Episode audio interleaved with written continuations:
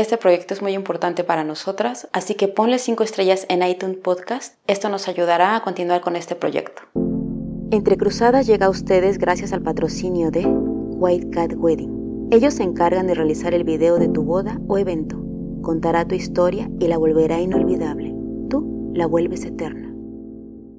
Entre Cruzadas es un podcast en donde queremos compartir contigo historias íntimas e inspiradoras. Sale cada semana y lo puedes escuchar en iTunes Podcast, Spotify, SoundCloud, Facebook y iVoox. Buena escucha.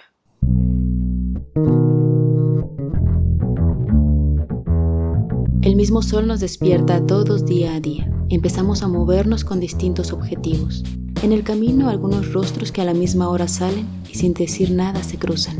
Diferentes colores, aromas, sexos, deseos, anhelos, ilusiones, tristezas, alegrías. ¿Cuántas veces has mirado y pensado qué pasa con él o ella? Y si por un momento dejaras que pasara y su historia se juntara con la tuya, ¿qué pasa cuando las personas te cambian la vida? ¿Y tú? ¿Ya sabes qué te pasará hoy? Entre cruzadas, entre cruzadas. Todos vemos la muerte desde diferentes perspectivas y la interpretamos con el corazón. Andrés nos contó muy conmovido esta experiencia de cómo el Hikuri lo encontró e hizo que él tuviera conciencia de cosas intangibles y lo acompañó en el proceso de despedir a su madre, no a la muerte, sino a otra vida en un más allá. Buena escucha. En un bar, estábamos con unos amigos y yo andaba un poco bajo de, de estima por cosas personales una amiga me dice, bueno, ¿por qué no te vas un fin de semana a San Miguel de Allende? Te distraes y yo soy de San Miguel de Allende, pues ni en el mapa de mi vida. Bueno, literal, esa noche me llevaron a la estación de autobús y yo me vine un fin de semana a San Miguel. Llegué a las 3 de la mañana, no conocía a nadie, nunca había estado aquí. Las horas que quedaban de madrugada me quedé en el jardín. Todavía recuerdo esa, esa banca, ahí me quedé hasta el otro día que ya pude caminar y recuerdo que atrás de la biblioteca había un hostal y ahí me quedé. Entonces pasó el fin de semana dije, no me regreso. Entonces le hablé a mi mamá, recuerdo, y dije, pues sabes que me voy a quedar dos semanas, a ver qué pasa. Bueno, y esas dos semanas se hicieron un año y medio. Estaba en un hostal y esa noche me acuerdo que había dos chicas de Tijuana y ellas me invitan a salir a un bar. Y ahí en ese bar conozco a Alex y él estaba buscando a, un, alguien que rentara la casa con él, ¿no? Para aliviar la renta. Y ahí empezó mi amistad con Alex, que duró año y medio fue muy, chistoso porque era una casa donde éramos en un principio Alex y yo. Después yo hablé con un amigo en Cuernavaca, René. Después en la calle alguien nos presenta a otro amigo, a Luis Enrique.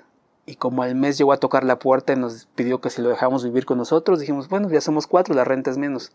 Para no ser el cuento largo en esa casa, llegó el punto donde éramos creo que 10 o 12.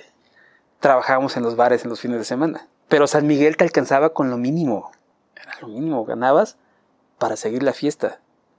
¿No? Pues trabaja, llegaba el sábado y nos íbamos al bar. Entonces lo que ganabas en propinas y en lo que vendías en las mesas, pues, llegabas al siguiente viernes. Pero creo que el haber vivido ese año así a lo, a lo máximo me salvó de quererlo hacer cuando ya no eran los tiempos para hacerlo, ¿no? Creo que fue el, el año de destruyete, literal físicamente el destruyete, el, no hace ejercicio, no hace nada, toma alcohol, no duermas. Sí, sí, sí, teníamos, no sé, la edad donde te aguantaba el cuerpo. Yo traía algo ahí como el, haber encontrado gente que te abrió puertas, como que era la primera vez que te sentías, si valgo, ¿no? Dejas de ser el tercero de la casa, ¿no? Ahora, ahora soy yo, no hay nadie más, no, no tienes comparación, ¿sí? Diez y todos, cada loco con su tema en ese grupo había un amigo que nos decía, ya no tomen, cuídense y todos de... Y creo que él era el mayor de todos. Y un día, después de una fiesta, no sé de dónde veníamos, veníamos caminando y nos acordamos que era su cumpleaños, en la madrugada. Entonces fuimos y le cantamos las mañanitas. Entonces él salió por la ventana y en vez de enojarse nos dijo, suban. Sacó una botella y nos sirvió a todos ahí. Tómensela. Era un tipo como mezcal así de fuerte, el coro. Tomamos. Nos dijo, bueno, adiós, váyanse. Ahí luego me platican cómo les fue. Ese día no pudimos pegar el ojo. Yo me sentía raro, raro. Creo que estuve despierto dos días. Cuando él llegó a la casa le dijimos, oye, ¿qué nos diste? y se echó una, una, carcajada así de sarcástica y nos dijo así, unas raíces. A ver, ¿cuáles son tus pinches raíces? Era mezcalina. El cuerpo nos dolía, era como de... Fue como un regaño, ¿no? No de parte de él, sino de algo que, que él tenía para nosotros, ¿no? Un regalo, yo creo. Ese fue mi contacto con la mezcalina no recuerdo días ni fechas exactas ni horas, pero después él armó un grupo de cuatro, cinco, seis personas y empezamos a hacer sesiones en la casa cada tercer día. Y si las juntamos, yo creo que duró un año esas sesiones. Llegaba un momento en que las sesiones con Hikuri va por etapas, ¿no? Primero, lo primero, lo primero son náuseas, muchas náuseas.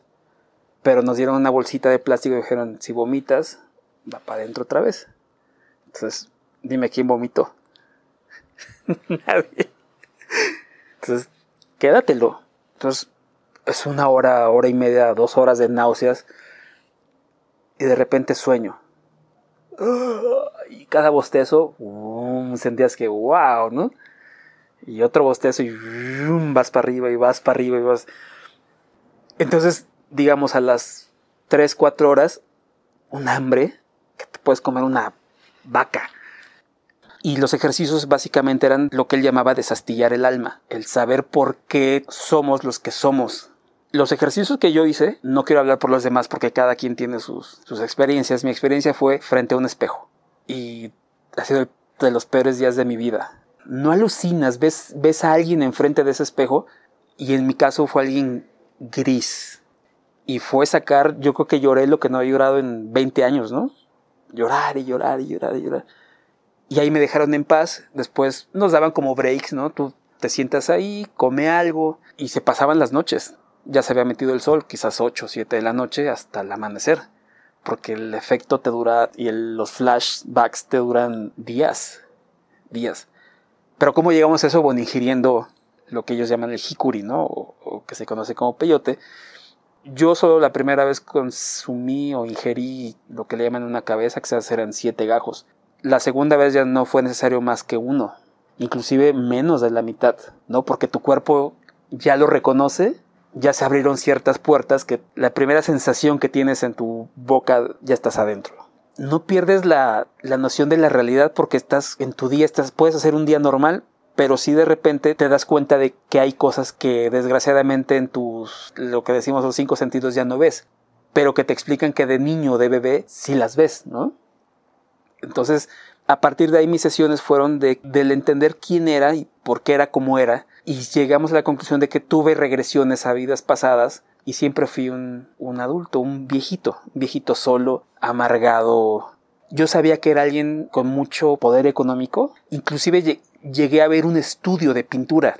Fueron tan claros esas visiones, ¿no? Entonces, pero siempre un viejito, siempre un viejito, siempre un viejito. Y al final de, de esos ejercicios fue entender que para yo romper con esos, esas cadenas ¿no? que uno trae con la familia es hablar y decir las cosas. Y todavía en estos días sigo peleando con eso, me cuesta, pero al final la suelto. Y cuando la suelto me ha traído problemas porque puedes herir a personas que no quieres, pero dices, o son ellos o soy yo. Si hay algo que tengo que decir, lo tengo que, que soltar.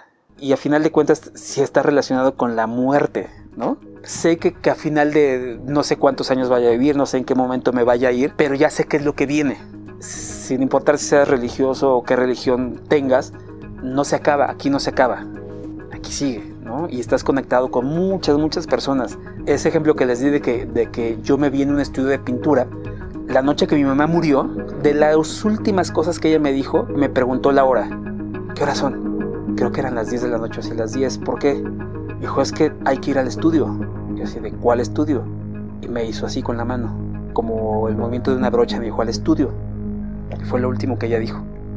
No, esa conexión con mi mamá fue como de, ya nos conocíamos. O sea, sí fue mi mamá en esta vida, pero fue quizás fue mi mamá en otras, en otras vidas. De niño hay dos cosas que le preguntaba siempre de que yo las quería volver a hacer o qué lugares eran y ella me contaba, es que nunca hemos estado ahí. O sea, sí, es que yo iba contigo. Una es e incluso recuerdo la dirección en la que íbamos. Era una calle empedrada, un poquito de bajada, las bardas de piedra, clima un poco templado. Íbamos cortando manzanas de los árboles. Iban otros niños e iba mi mamá. Entonces para mí ese recuerdo de la manzana, de cortar la manzana y comértela, lo tengo muy, muy presente, muy claro. Me acuerdo de los colores, en qué dirección íbamos. Mi mamá me dijo, no, eso no lo hemos hecho nosotros hasta el día de hoy. Y la otra era un viaje en tren. Ese viaje en tren que yo hice con mi mamá, llegamos a un lugar como de aguas termales, pero todo era un mármol verde. Y ahorita me empiezo como a acordar de que era gente con turbantes y barbas. Un lugar como de la India, ¿no? Caliente, caliente, caliente. Y yo iba con mi mamá. Y se lo cuento y me dice mi mamá, no. Para empezar, pues en los años que tú eras niño ya el tren ya, ya no pasaba. Y para la época que eran los ochentas, en México no había una comunidad como de gente, como de yogis. Y si lo sabía, pues nosotros no los conocíamos. Me acuerdo muy bien, los sueños se te olvidan, los sueños, y estos son tramos de vidas que yo sé que no eran un sueño. Porque me acuerdo, todavía me acuerdo del árbol de las manzanas del que cortábamos más era del lado derecho. Me acuerdo, y siempre todo estaba hacia el lado derecho. Lo más importante siempre del lado derecho. Quizás algo químico que el cerebro inventó, no lo sé, pero me acuerdo, o sea, es nítido, nítido, nítido. Me acuerdo de los lados, me acuerdo del, del tren también iba de aquí hacia allá, como hacia dirección sur. Me acuerdo de la profundidad de las pozas de las, del agua, o sea, no eran albercas, eran pozas. El mármol, me acuerdo del, color de mármol, era como un verde, verde agua,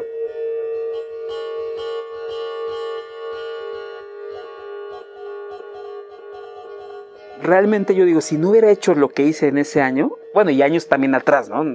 Pero ese año fue como el, pues vamos a tocar fondo. ¿Es ahorita o ya no? No, no es para todos. O sea, no se trata de, que quieres salvarle la vida a, alguien y no, tienes que... No, creo que es como cuando vas al desierto a buscarlo, ¿no? Si él te encuentra, lo, lo, lo cortas. Puedes pasar tres días en el desierto y no hayas nada. ¿no? Aquí igual es, pues nos encontró, no forzamos nada, nos encontró a través de Oscar. Si hay algo que entre todas las cosas que sí pienso yo que es, no sé hasta qué punto decir virtud, es soy, soy muy disciplinado. O sea, si voy a fumar, me voy a fumar hasta que me acabe el pulmón. Si voy a correr, voy a correr hasta que los meñiscos ya no me den. O sea, me obsesiono con las cosas.